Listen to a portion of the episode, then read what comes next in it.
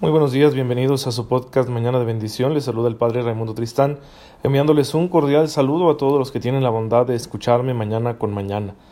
Hoy es martes, gracias a Dios, y es día del Maestro y es día de San Isidro, así que pues debemos estar muy contentos de que el Señor nos permita llegar a, a este momento en nuestra vida eh, hay que agradecerle todos los dones que recibimos de Él, como el don del conocimiento, de la sabiduría y con ello de la vocación docente. Así que felicidades a todos los maestros, especialmente a aquellos que me están escuchando por medio del podcast, que el Señor los siga bendiciendo y les confirme en su misión de ser educadores de las nuevas generaciones. Porque bien dice un dicho, que el mejor maestro no es el que más sabe, sino el que logra que sus alumnos sepan más. ¿sí? El que puede hacer de sus alumnos mejores personas incluso que él mismo. Ese es el mejor maestro. Así que felicidades a todos los maestros, que el Señor los siga bendiciendo. Y día de San Isidro, un santo que era labrador, era un hombre de campo. Así que pues le pedimos al Señor también que, que bendiga a los que trabajan en el campo, que bendiga a las personas que desarrollan su labor en el ámbito de la agricultura y también que nos conceda el don de la lluvia, que es indispensable para nuestra eh, supervivencia, para nuestra alimentación, para la vida. Que el Señor nos conceda especialmente en aquellas tierras del estado de Chihuahua, del país, que, que se encuentran quizá bajo una sequía que el Señor nos conceda este don para que así tengamos cosechas abundantes y podamos vivir tranquilos sabiendo que el alimento está asegurado. Eh, me gustan los martes, no sé bien por qué razón, creo que los lunes me fastidian un poco ya que como es mi día de descanso, tengo que realizar ciertas labores ¿no? que están pendientes del cuidado personal, por ejemplo, lavar, planchar, etc. Y si ustedes supieran cómo me cuesta ponerme a doblar la ropa, me da una flojera inmensa, ¿sí? Quizá muchas personas también encuentren esta tarea tediosa y quizá también muchos los lunes les resulten difíciles. Pero bueno, el martes cuando pues ya ya traemos el vigor de haber iniciado nuestra jornada laboral, de estar ya metidos en la semana de trabajo, como que se siente uno diferente, ¿no? Como que sí se puede porque estás ya ya concentrado en lo que tienes que hacer y eh, no no estás cansado porque pues es prácticamente el primer día que, que, estás con el vigor, ¿no? Trabajando, superado un poquito la modorra que suele darnos el lunes. Así que me gustan los martes. Feliz martes a todos, que el Señor les conceda que hoy sea un gran día, un día lleno de dicha y lleno de oportunidades para crecer en la fe, la esperanza y la caridad. Qué bueno, para ello hemos recibido el don de la confirmación, este sacramento particular nos concede la gracia de convertirnos en adultos en la fe. Así que supone un crecimiento en todas las virtudes que ya el Señor nos ha regalado mediante el santo bautismo. Este sacramento nos permite a nosotros participar de la misión entera de Jesucristo.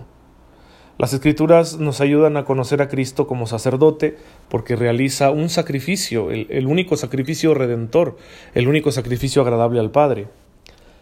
Pero también nos lo presentan como el profeta definitivo, ¿sí? aquel que es la palabra de Dios. Y nos lo presentan como rey, ¿sí? el rey del universo. Así que Cristo es sacerdote, es profeta y es rey. El bautizado participa de ese ministerio, pero el confirmado ha sido perfeccionado para el ejercicio de esos tres ministerios que vienen de Cristo gracias a la fuerza del Espíritu Santo. El Espíritu Santo en la confirmación permite que aquel que es un hijo de Dios, un discípulo de Cristo, crezca en el ejercicio de esos tres ministerios.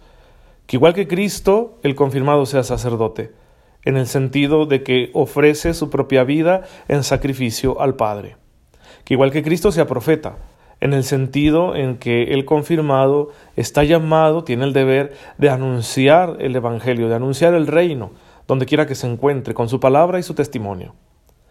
Y que cada bautizado sea rey, es decir, sea dueño de sí mismo, y que las cosas no se adueñen de su corazón, y al mismo tiempo sea servidor, porque el reinado de Jesucristo se ejerce en el servicio.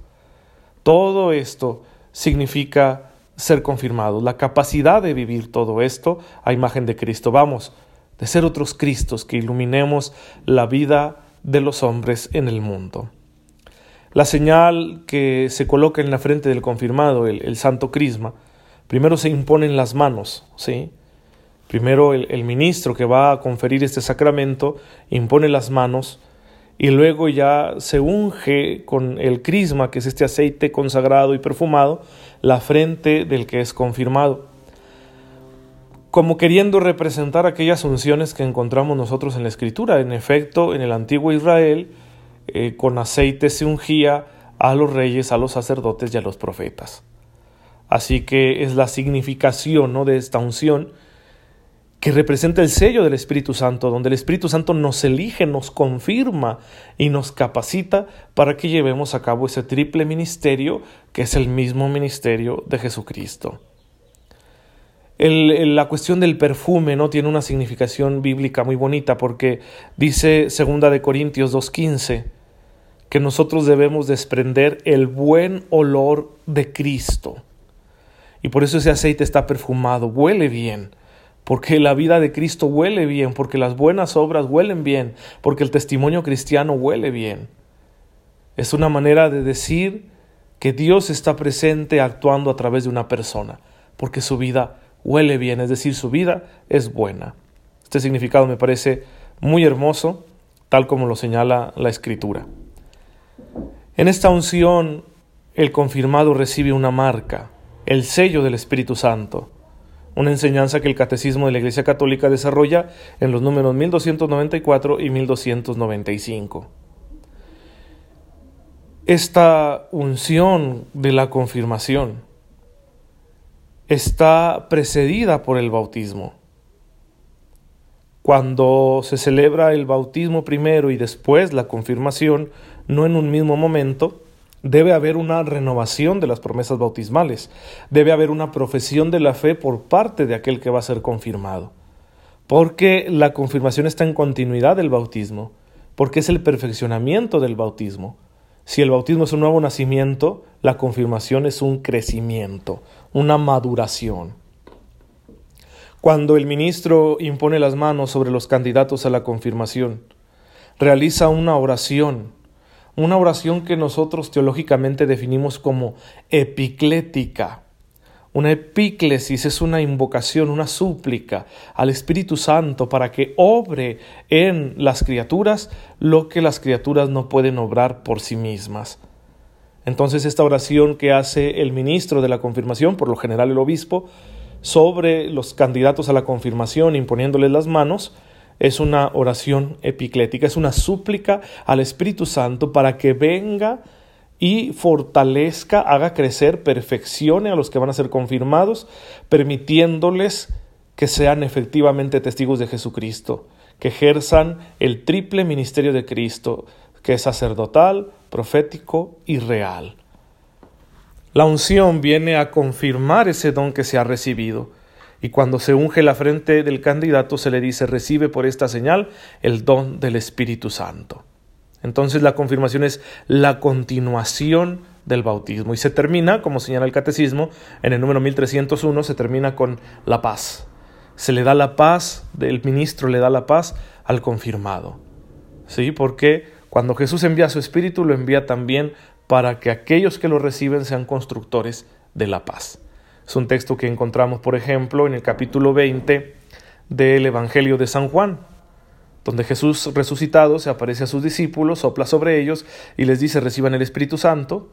A los apóstoles les da poder para que perdonen los pecados. Y luego les, les saluda así, la paz esté con ustedes. Entonces el espíritu que Jesús transmite es espíritu de la paz. El saludo de la paz que le da el ministro al confirmado es una señal de esto. Has recibido el espíritu de Dios, entonces que la paz esté contigo. Bien, pues eh, de esta manera tenemos nosotros el sacramento que perfecciona la vida cristiana.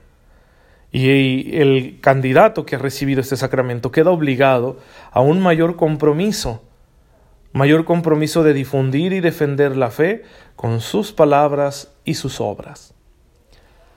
Ordinariamente en la Iglesia Católica eh, es el obispo el que confiere este sacramento, aunque pueden hacerlo también los presbíteros en algunas circunstancias. Por ejemplo, cuando tenemos un catecúmeno. Si tenemos una, persona que no está bautizada, que es adulta y se ha preparado para eh, recibir los sacramentos, se le bautiza y se le confirma inmediatamente. Sí, entonces en ese, en ese caso, que el obispo no puede estar presente en todas las parroquias donde hay catecúmenos, bueno, se permite que sean los presbíteros los que confieran la confirmación. Lo mismo sucede cuando alguna persona está en peligro de muerte. Por supuesto, ustedes saben que en peligro de muerte cualquier sacerdote puede dar todos los sacramentos. Eh, también en ocasiones los obispos dan una facultad especial a algún presbítero, a algún sacerdote, para que asistan a un grupo determinado de candidatos a la confirmación. E incluso, una cosa que quizá no es tan común, pero, pero que sí se da, hay algunas personas que han sido bautizadas válidamente en una iglesia no católica, por ejemplo, con los anglicanos. Sí, esta iglesia que se separa en el siglo XVI de la comunión con el Papa a raíz de un problema que hay ahí con el rey Enrique VIII.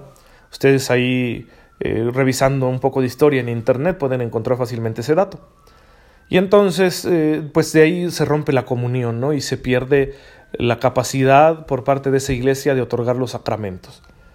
Pero el bautismo que ellos, que ellos celebran sigue siendo válido. Cuando vimos el capítulo del bautismo, recuerden que lo estudiamos bien. Si se hace en el nombre del Padre, del Hijo y del Espíritu Santo con agua y con intención de hacer lo que hace la Iglesia, es decir, de hacer nacer un nuevo Hijo de Dios, ese bautismo es válido aunque no se dé dentro de la Iglesia Católica. Y entonces esas personas están válidamente bautizadas y algunos, anglicanos, como es el caso que les presento, dicen, no, pues yo quiero hacerme católico. Entonces no lo vamos a volver a bautizar. Pero sí, cuando son recibidos de vuelta en la Iglesia Católica, se les va a confirmar. Y en ese caso no tiene que ser el obispo, sino que cualquier presbítero que les reciba en la Iglesia Católica tiene la facultad para confirmarle. Pues bien, ahí tenemos entonces el sacramento de la confirmación. Para recibirlo se requiere, por supuesto, estar bautizado, eh, haber participado de la instrucción necesaria, tener una verdadera intención de ser confirmado y encontrarse en gracia. Por eso eh, es sumamente conveniente que uno se reconcilie con el Señor antes de ser confirmado, es decir, te acercas a otro sacramento, ¿no? un sacramento de curación, el sacramento de la reconciliación del que estaremos hablando más adelante. Aquí lo importante es aprender a celebrar este sacramento para poder vivirlo plenamente en nuestro día con día. En cada circunstancia en la que tú te encuentres, recuerda que eres hijo de Dios y si estás confirmado, recuerda que eres testigo de su amor que estás llamado a anunciar ese amor del que tú participas a todas aquellas personas que están a tu alrededor. ¿Cómo lo vas a hacer? Bueno, el Espíritu Santo mismo te va a iluminar. Él al confirmarte te ha dado los dones más que suficientes para que puedas cristianizar todos los momentos de tu vida, para que puedas ser agradable al Padre en todos los momentos de tu vida. Y también el confirmado debe ser muy dichoso, si goza de la fuerza del Espíritu Santo, entonces debe perderle el miedo a las cosas. Que hay que enfrentar algo, aquella enfermedad, aquella circunstancia difícil, alguien que te rompió el corazón, alguna persona te humilló, eh, estás teniendo un problema, ¿verdad? Eh, no te salió bien algo y estás sufriendo las consecuencias, cometiste un error y tienes que rectificar. Pues no tengas miedo. No tengas miedo, el Espíritu Santo está contigo y te va a dar la fuerza, los dones, los frutos, para que en esas circunstancias que pueden ser difíciles, tú manifiestes con tu manera de vivir el amor que Dios te tiene a ti y a todos los hombres. Que aproveches cada oportunidad para dar ejemplo de fe. Padre, en esta mañana te bendecimos, te damos gracias porque por medio de este sacramento nos has ungido, al igual que tu Hijo, para que seamos partícipes de su misión perfecta Concédenos llevarla a cabo todos los días de nuestra vida, sabiendo que tú siempre nos auxilias con el Espíritu que nos has concedido recibir. Tú que vives y reinas por los siglos de los siglos. Amén. El Señor esté con ustedes. La bendición de Dios Todopoderoso, Padre, Hijo y Espíritu Santo, descienda sobre ustedes y los acompañe siempre. Gracias por dejarme llegar a sus oídos y a sus corazones. Nos vemos mañana si Dios lo permite.